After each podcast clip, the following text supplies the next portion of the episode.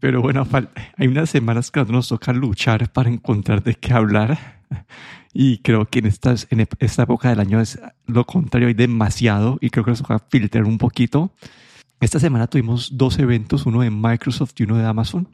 Empecemos por el de Amazon. Lo que voy a hacer primero es como cubrir en general lo que anunciaron y después entramos en detalle en, las cosas que más nos interesan porque no creo que podamos entrar en todo en super detalle. Pero Amazon ha sacado, anunciado nuevas funciones para Alexa. Creo que este vamos a entrar más en detalle, Nuevos dispositivos Echo, que es el Echo Show 8 de 150 dólares. Un Echo Hub, que es como un eco para una pared, un Echo Pop Kids, que es como un eco para niños, nueva versión de las gafas, las Echo Frames, eh, una tableta Fire HD 10 para niños. Al Fire TV han sacado tres productos nuevos, que es el Fire TV Stick 4K, el 4K Max, que lo que tiene de diferencia es que tiene el Wi-Fi 6E y mejor procesador, y creo que eso le permite tener el Dolby Vision HDR y todas esas cosas de, de más. Eh, un, eh, algún producto nuevo que es el Soundbar, un Fire TV Soundbar. En la parte de Blink y de Ring anunciaron un nuevo módulo Pro que ayuda a extender el rango de los, de los dispositivos de Ring para que no estén atados a la distancia de Wi-Fi. Una, una batería para las, eh, para las cámaras de, de, para la parte de afuera. Y anunció también un Hero nuevo, que es el Hero Max 7, que es el primer, el primer router de ellos con Wi-Fi 7, pero arrancan en 600 dólares, entonces es un poco caro. Pero eh, estos son los anuncios en general. Yo ya medio había resaltado que más me habían llamado la atención a mí, pero te dejo de empezar a vos por lo que más te atrajo. A mí lo que más me atrajo es, es la parte del nuevo modelo de inteligencia artificial que tienen para, para los eh, altavoces. Eh, en la demostración, pues ahí sacaron gente que básicamente conversan con el altavoz muy realista. No es como, digamos, lo que hemos tenido hasta ahora eh, con muchos, no solo con Alexa, sino, bueno, Siri se ha quedado como mil años atrás. Y, esto es como el, digamos, este, este chat GPT, pero llevado a, un altavoz. Entonces, eh, es una, las conversaciones que mostraron son conversaciones muy naturales. El altavoz habla como si fuese otra persona. Eh, y bueno, se, se interactúa muy bien eh, la verdad es que me, me, sorprendió, me ha gustado mucho. Ese, esto es el futuro, ¿no? O, bueno, o el presente ya, porque Amazon creo que lo va a sacar como una versión beta para uno de sus altavoces. Y eh, así es como tienen que ser los, los asistentes virtuales, ¿no? Y eso fue, creo que lo que más me gustó. Sí, y, este, y esto tiene un impacto también en la parte de televisión, pero sí, como decimos, van a usar esta parte de, de inteligencia artificial generativa que le va a permitir a, Alexa o al asistente, perdón por decir el nombre, si alguien no tiene esto en voz, en, volumen duro, pero le va a permitir al asistente eh, tener entender más el contexto y a partir de ahí, pues, tomar mejores decisiones. Entonces, un ejemplo es que si estás, si, si, si, el asistente tiene, tiene la, el conocimiento que habías pedido un timer antes y después le decís que pare, sabe que ese pare se va a referir a este, a este, eh, a este timer. Pero creo que la parte más interesante de este, para mí lo que más me atrajo de la parte generativa es el uso en, el, en la parte de televisión, que vas a poder decir, listo, quiero ver una película que tenga esto. Ah, pero quiero una que esté integrada en mi pues, que, que pueda ver gratis. Y puedes hacer este, esta, esta navegación o esta búsqueda más interactiva porque a mí, digamos, en el Apple Team algunas veces me cuesta trabajo eh, como quiero ver, no sé, quiero ver un partido de fútbol, pero hay tres canales por donde, por donde verlo y en uno es pago, en otro está incluido. Entonces, esto en teoría, si funciona bien, esta parte de, de, de usar la inteligencia artificial para mejorar la búsqueda y la interacción con el asistente me parece una super ganancia, especialmente para la parte del Fire TV que me dan ganas de, de probar. Sí, la verdad es que Incluso a mí esto me ha hecho plantearme el tirar todos los altavoces que tengo, los HomePods, y cambiarme a Alexa. Porque la verdad es que eh, esta, esta manera de interactuar eh, y, como dices tú, este conocimiento que tiene Alexa de ti, eh, la verdad es que puede realmente puede hacer que estos altavoces tengan mucho más valor. Y la cosa es que, bueno, lo, lo que más... Una cosa que a mí me preocupa es ver cómo otros, especialmente Apple, se están quedando tan atrás con Siri. Y la verdad es que eh, hay que. No, no, entiendo, no entiendo cuál es la estrategia de Apple, pero aquí hemos visto que Amazon sí que lo tiene muy claro y sabe hacia dónde tiene que ir. Y la verdad es que, bueno, esto es eh, creo que el principio para, de, este, de este modelo generativo de inteligencia artificial. Y bueno, eh, creo que están en el, han dado en el clavo. Sí, ahí hay algo que me preocupa un poquito a mí, es el otro lado de esto, y era parte de... La parte oscura. La parte de la privacidad, y esto lo vemos, por ejemplo, en el Echo Show 8, que dicen se va a volver mucho más inteligente, este aparato te va a poder dar diferente información dependiendo como que si lo estás mirando, quién lo está mirando, dependiendo a qué distancia estás, que eso me parece súper chévere porque si te ve que estás lejos y, estás, y tienes la temperatura, te va a poner la temperatura en, un, en una letra grande, pero si te acercas, te va, la, temperatura baja el tamaño y te puede dar más información aparte de solamente la temperatura. Entonces, como hace que el aparato sea mucho más dinámico y, y que, y, y, que tenga usos diferentes dependiendo de lo que estás haciendo. Esa parte me parece chévere, pero esto de saber, de que saber quién se está acercando, que a dónde estás, como que todo eso me empieza a asustar y eso también lo vimos eh, en la parte del Map View, eh, que yo te había mandado una, yo te había mandado un screenshot antes que había puesto para otro episodio, que a mí la rumba me ofreció la, la opción de mapear mi casa y ponerme y, mapear todos los dispositivos que tengo en mi casa. Y yo como que, uy, eso, eso, eso, me sonaba un poquito, me da un poquito de miedo. Ahí la, lo que dicen ellos de este mapa de, de la casa es que hay gente que tiene tantos dispositivos que si tienes como cinco bombillos en un solo cuarto, es difícil saber cuál es el que quieres controlar, como cuál es bombillo 1, cuál es bombillo 2. Entonces, con, usando este mapa, te va a dejar, ah, quiero prender el bombillo que está al lado derecho del televisor, quiero prender el bombillo que está al lado izquierdo del sofá.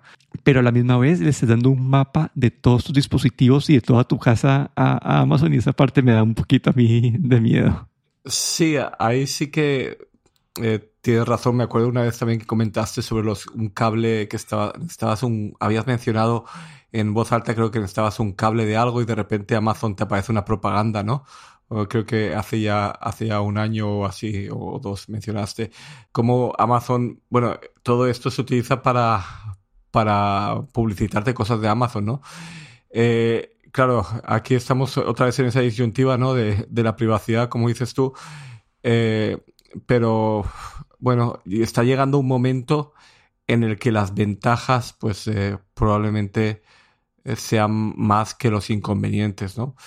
Y creo que eh, siempre hablamos de la privacidad, que Apple mantiene la privacidad. Claro, Apple la utiliza dentro de su empresa, digamos, para publicitarte a lo mejor también cosas suyas, aplicaciones o bueno, no, no la comparte con terceros. Estas otras compañías probablemente la compartan con terceros, pero eh, estaba llegando ya un momento que, que, por ejemplo, Apple, que se supone que cuida tanto la privacidad, se está quedando tan atrás con estas cosas que a veces vale la pena incluso venderse, ¿no? Venderse, vender tu información personal para poder tener eh, esta, eh, bueno, este, este servicio que funciona muchísimo mejor. Sí, yo ahí todavía, yo pues cuando tuve Alexa antes no me, no, para lo que usaba yo no me, no me daba mucho más valor. Entonces no. ¿Y ahora estás con Alexa o con Siri? No, con el, con el, con el Siri porque está, todo se integra con lo que necesito súper bien. Como tengo todos pues, los dispositivos de Apple, entonces esa integración me, me ha ayudado. Tengo un problema con Siri, es que cada, de cada dos veces que le pido algo, una vez no la acierta. Es como me pide que lo vuelva a repetir o no sé, por algún motivo hay bastantes problemas con, al menos eh, Siri en español, no sé. Eh, tengo bastantes problemas con Siri, no sé por qué. Sí, no, no, no, yo, yo en algunos, en algunos escenarios sí, en otros no. Para el control de la casa, que es para lo que más lo uso, ya como tengo los comandos tan como marcados y tan definidos. Marcados y no, tan marcados y, tan, y eh, he diseñado para que no sea, no, se no sea tan fácil confundirse, entonces ah, vale, me, ha me ha funcionado bien por ahora eso. pero algo que también me pareció chévere es que en estos echo shows que tienen pantalla y estás haciendo una llamada, te van a poder transcribir la llamada en tiempo real y traducírtela. Entonces, eso, eso me pareció chévere. ¿Y qué más tenían ahí? Ah, y, la, y parte de que van a poder, van a poder usar a, esos parlantes para llamar a servicios de, de, emergencia en Estados Unidos, pagando como que 6 dólares al mes, que me parece un poquito alto este costo, pero... Poco caro. Sí, como, pero entiendo porque eso, no tiene, si tienen que tener un servicio de, de, dispatchers, eso, ellos ahí conectado, pues pedir que, que, el parlante mande una señal a internet y el internet mande la, la petición al servicio y puede que alguien te tenga que contestar y, y, validar la llamada antes de que antes de que manden a alguien. Entonces, me pareció interesante este uso de un aparato que ya tienes como en la casa, igual que como, como Apple ya también metido como que si se quiebra un vidrio o escucha agua y no estás en la casa o escucha una alarma, te pueden contactar como usando los parlantes del HomePod, como que son estos, estas integraciones adicionales que tiene, que tiene estos parlantes.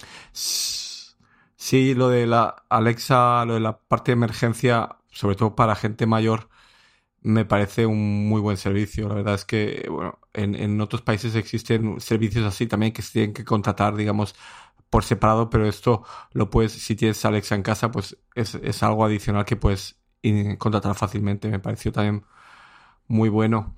Y así de los, de, de los dispositivos de Echo, que bueno, ahí tienen una gama muy grande. A mí lo que me pareció bastante interesante es este Echo Hub, que es como, digamos, el control de toda la casa, esa pantalla que podrías tener en, en la sala de estar o en la entrada donde puedes controlar todo lo que tienes en casa. Eso me, me gustó bastante este, este dispositivo. Sí, a mí también porque, digamos, mi hermano, él tiene pues una, una ese, el Ring Doorbell, y para poder tener como, si alguien está dentro de la casa y no quiere depender de que le llegue ver la, la, el video en el celular, él también le metió un Echo Show pero el Echo Show como 7 y lo puso dentro de la pared, que no está diseñado para esto. Y como que esto era algo obvio que tenía que haber hecho Amazon hace mucho tiempo cuando se metió en toda la parte de seguridad y todo eso. Y el control de la casa, que era esta pantalla diseñada para poner en la pared. Y creo que se demoraron mucho, pero por fin llegó y creo que esto sí va a ser algo bien útil para la gente que tiene pues todas las cosas del hogar inteligente. Y sí, no sé, y también aparte de dispositivos, algo que me pareció muy interesante en, en las cámaras que van a poder detectar, van a usar van a usar el radar para hacer un mapa pues 3D básicamente alrededor de la, de, la cámara. Y si hay una un, si, si un, disturbance un, si hay algo que eh, molesta o cambia esta, este mapa 3D van a, van a, detectar, van a poder detectar como la dirección y poder detectar el movimiento. Entonces me pareció un uso interesante del radar en estas cámaras y no sé, y qué más. Y, en la parte de dispositivos también, pues lo, de las gafas, que yo, yo no entiendo las gafas, todavía no entiendo cuál es el, el, el, el, eh, el, público al que están tratando de atender con estas gafas, pero se volvieron mucho más, más, más delgaditas y que ha mejorado el audio.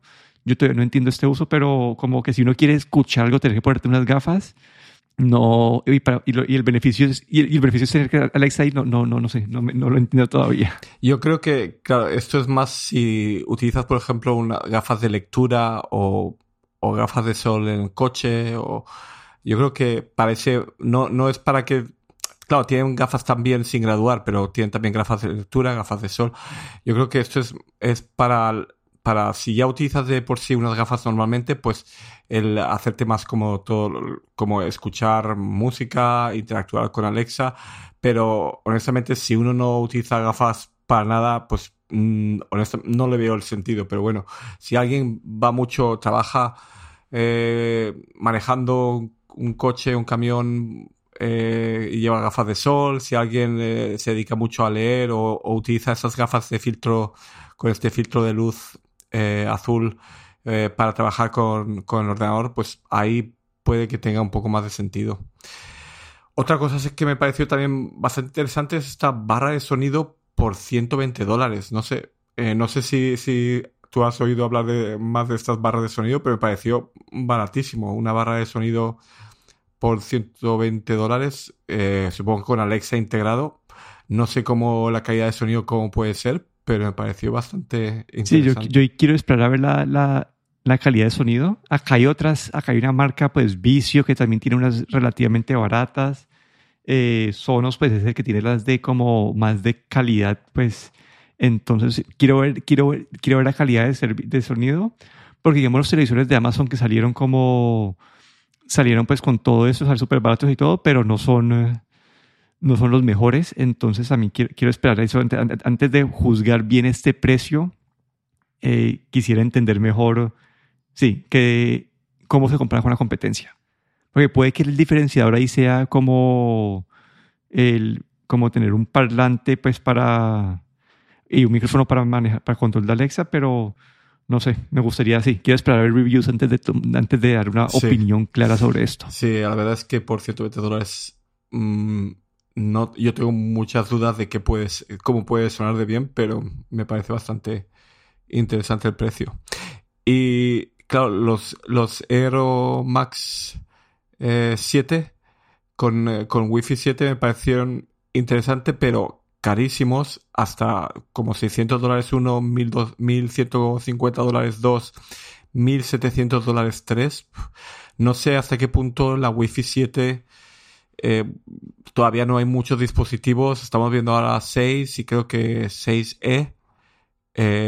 y Wi-Fi 7 todavía está no, no vemos mucho. Y luego 10, eh, para tener 10 gigabits eh, que proporcionan ancho de banda, también necesitas a lo mejor, eh, no sé a quién le puede, quién puede necesitar este ancho de banda en su casa, pero bueno, ahí se han adelantado, creo yo, y están empezando ya con este Wi-Fi 7, dispositivo de Wi-Fi 7. Sí, así como por comentar también, en primera parte de la barra de sonido es, ahí, digamos, Roku también había sacado uno en el 2020 que por 130 dólares.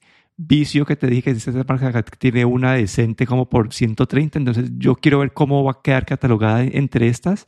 Si ofrece una mejor calidad de sonido o parecido por este precio, entonces ahí sí sería una mega, mega, o sí, una mega oportunidad o mega oferta.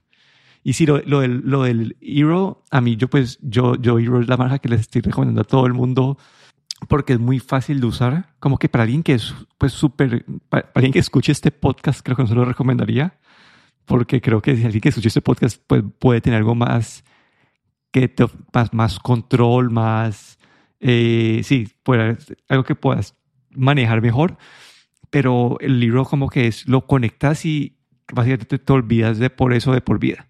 Y, lo, y hasta como que cualquier una persona que no tenga mucho conocimiento de tecnología lo puede conectar como siguiendo un paso a paso en el app entonces, como que ahorita en la casa de mi mamá eh, le, puse como cuatro euros. En la casa de los papás de mi esposa también son como, tienen como que ya cinco euros en la casa porque es, no sé, es como que funcionan y, y no, no, no, los pones una vez y ya no te, casi que, te olvidas siempre, no, dan casi problemas. Pero bueno, saltamos al otro evento. Sí, al, al de Microsoft. Sí, aquí yo, yo pensaba que esto iba a ser un evento enfocado en la parte de hardware, en la parte de sus, de sus, sí, de sus laptops. Y, y creo que el foco fue diferente. Voy a arrancar por, lo, por los, arranquemos por el hardware, que, fue, que creo que fue lo, lo, más pequeño, pero anunciaron una, una actualización a la, a la, laptop, a la Surface Laptop Go 3, que es esta laptop como de 12 pulgadas pequeña que sacaron ellos, que es como si sacas, si usas la, la Surface Laptop de ellos y le quitas, le dejas solamente lo esencial, esta sería esta, este laptop. Y cuando nosotros hablamos de este Go, en la primera versión, que no nos daba muchas esperanzas porque tenía un procesador súper malo y cuando salieron los reviews, eh, pues, así fue la situación. Lo que han hecho esta vez es que lo han actualizado a una generación 12 de Intel que le da un poco más de pelea, como que más, sí, como que la, la, la posiciona mejor, pero arranca en 800 dólares y yo he visto unas Asus como que creo que, mejores por ese precio. Entonces, no, no sé, no, no me atrajo tanto. No sé qué pensaste vos de esta Surface Go 3. Eh, pues bastante parecido también. Es que eh, empieza por 800 dólares. Creo que el MacBook Air M1 todavía se vende, no sé por cuánto es, 900 dólares. Yo creo que... Creo, que por ahí sí. Sí, yo creo que, no sé, eh, es un ordenador muy básico y eh, como dices tú, simplemente le han hecho una actualización, pero mm, no sé si el, la, el performance con, el, con ese precio no sé si, si es de lo más competitivo, pero bueno, el, normalmente la calidad de, de los uh, laptops de, de, Microsoft son bastante buenos, pero, pero bueno, no sé, no me, no me sorprendió tanto, no me llamó mucho la atención. Sí, aquí estoy viendo, digamos, una Asus VivoBook 14 con pantalla OLED 850 dólares con una generación de un procesador de, de i9 de, 13, de 13 generación. Entonces, eso es lo que te digo que cuando yo veo estos, la competencia de Asus especialmente, y sabiendo que un, MacBook M1 que es súper potente, que tiene como las 20 horas de batería, eh, creo que ese se me hace menos, hasta menos atractivo por ahora. En el que sí hubo más cambios fue en el Surface Laptop Studio 2, que es el por fin lo actualizó. Cuando sacaron este, inicialmente creo que lo habían sacado, pues con estaba medio atrasado en, en la parte de procesador, pero aquí lo han rediseñado un poco en el sentido de que ya tiene pues el, un, procesador i7 de, de tercera generación de, de, Intel, viene con la Nvidia RTX 4050 o la 4060, tiene un puerto USB-A, un, una puerta para USB eh, micro SD lo que vimos también es que puedes mover la pantalla, la puedes como mover para que quede como en modo como como una, tableta, como una, como, una carpa más, ajá como, ajá, como una carpa más o menos. Entonces, que una, una, esa flexibilidad ahorita arranca en dos mil dólares, entonces es un computador caro, pero ese se ve que está súper bien construido. Igual cuando empiezas a ver eh, a, a, nivel de specs, no es que sea la mejor alternativa del mercado, pero ese sí me parece como más interesante que el Surface Go 3. No sé qué, qué viste vos ahí con este. Sí, yo esto lo veo como eh, ahí como una competencia a lo mejor a lo que son los, los MacBook Pro de 14 pulgadas. Eh, me pareció, bueno, eh, una actualización de procesador, una gráfica dedicada, creo que es, eh, con dos opciones eh, hasta creo que 64 GB de RAM.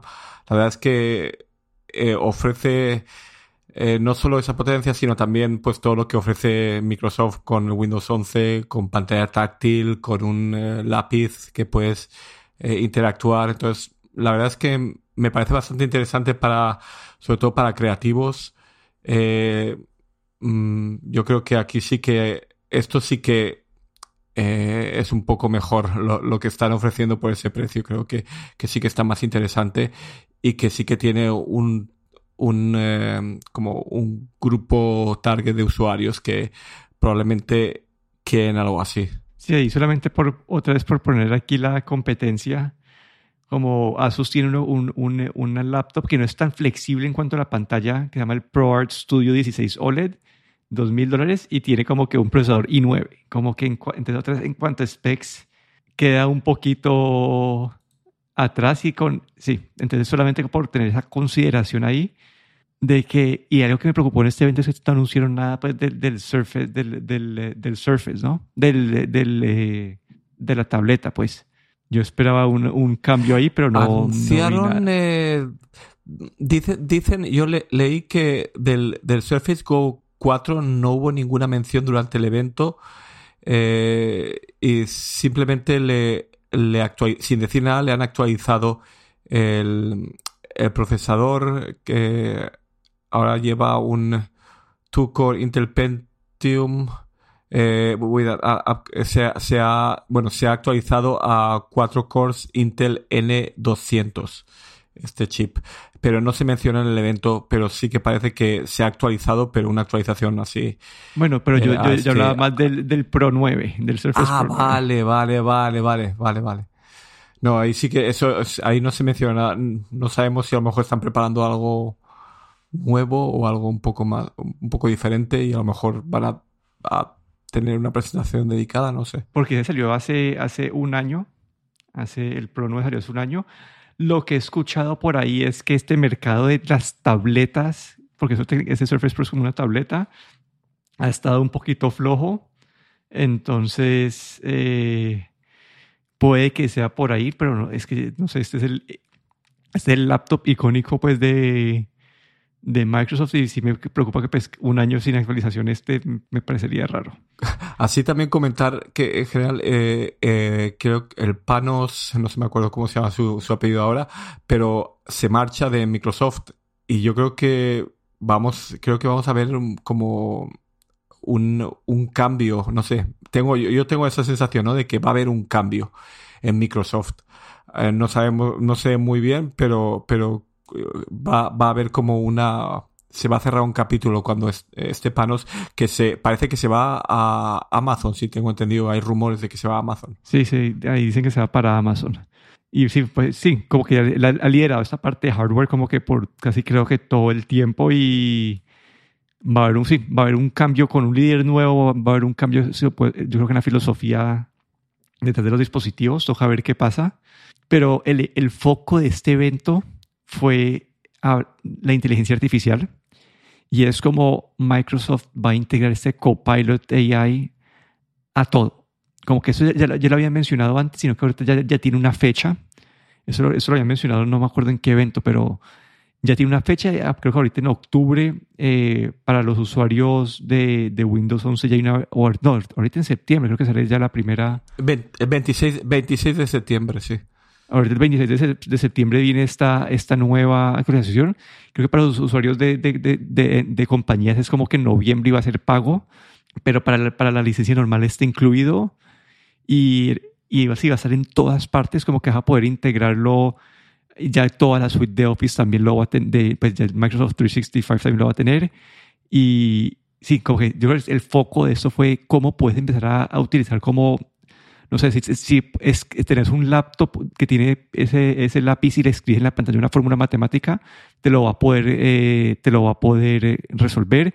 Si usas el, snapshot para tomar una, foto de la pantalla encima de un texto, lo vas a poder transcribir. Como que va, va, a poder integrar esta inteligencia artificial en diferentes partes del sistema. Y en teoría el, punto es que te, te, ayuda a, como que a sobrecargar tus habilidades.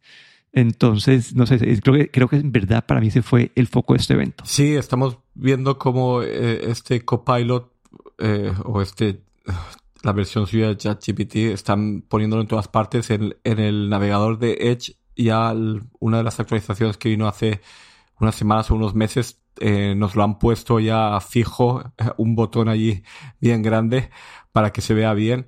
Eh, y esa su, claramente esta es su estrategia, ¿no? El, que el copilot esté en todas partes, ¿no?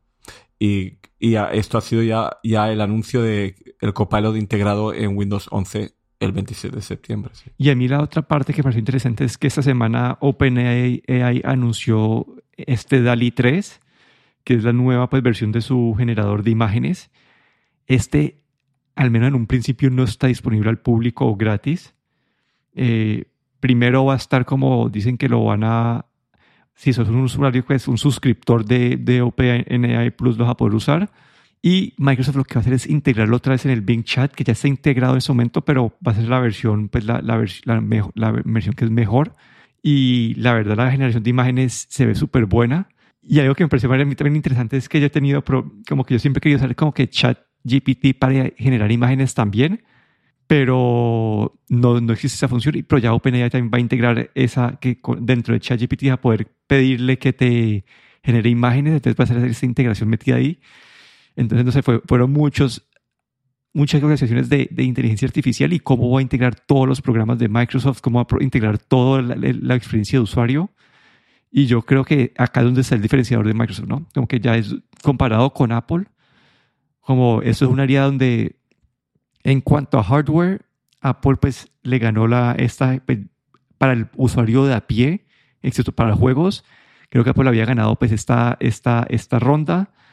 Eh, en cuanto al sistema operativo, es diferente. En la parte de seguridad, pues ahí no sé cómo está hoy en día, pero es diferente. Pero ahorita como con este foco nuevo que ha tenido Microsoft después del el auge de ChatGPT, este es el diferenciador de Windows o va a ser el diferenciador de Windows comparado con macOS ahora en adelante.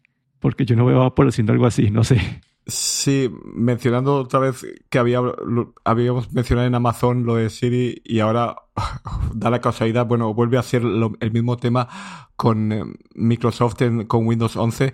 Otra vez Apple se está quedando corta. El Siri lo, lo integró en todas partes, pero no tiene mucha utilidad. El Siri en el Mac es básicamente lo mismo que en cualquier otro sitio. Y Microsoft aquí sí que, como dices tú, ha cogido la delantera, está poniendo el copilot por todos, en todos sitios.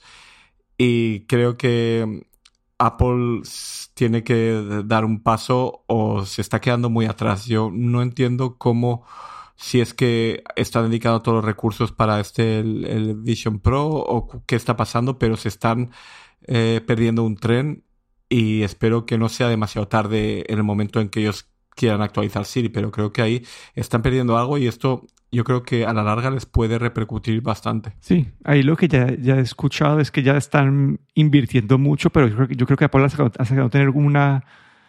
Microsoft eh, creo que está más tranquilo sacando como que un producto beta, más o menos. Como igual cuando, cuando anunció pues todo lo inicial, como que hubo cambios, tuvieron que limitar el chat GPT, lo tuvieron que deslimitar, como que tuvieron que usar solamente el, el, Edge. Yo creo que si Apple va a hacer esto, como que lo, dicen que lo están trabajando, pero yo creo que van a querer tener unas, unos casos de uso o una integración mucho más profunda antes de, antes de sacarlo. Pero vamos a ver, pero, pero sí, como que me dan ganas de poder probar esto y ver, eh, sí, y ver qué tal es. Pero bueno, eso ha sido como nuestro repaso de estos dos eventos. Aquí me despido, Daniel Rosoro. Y aquí el Mofrero.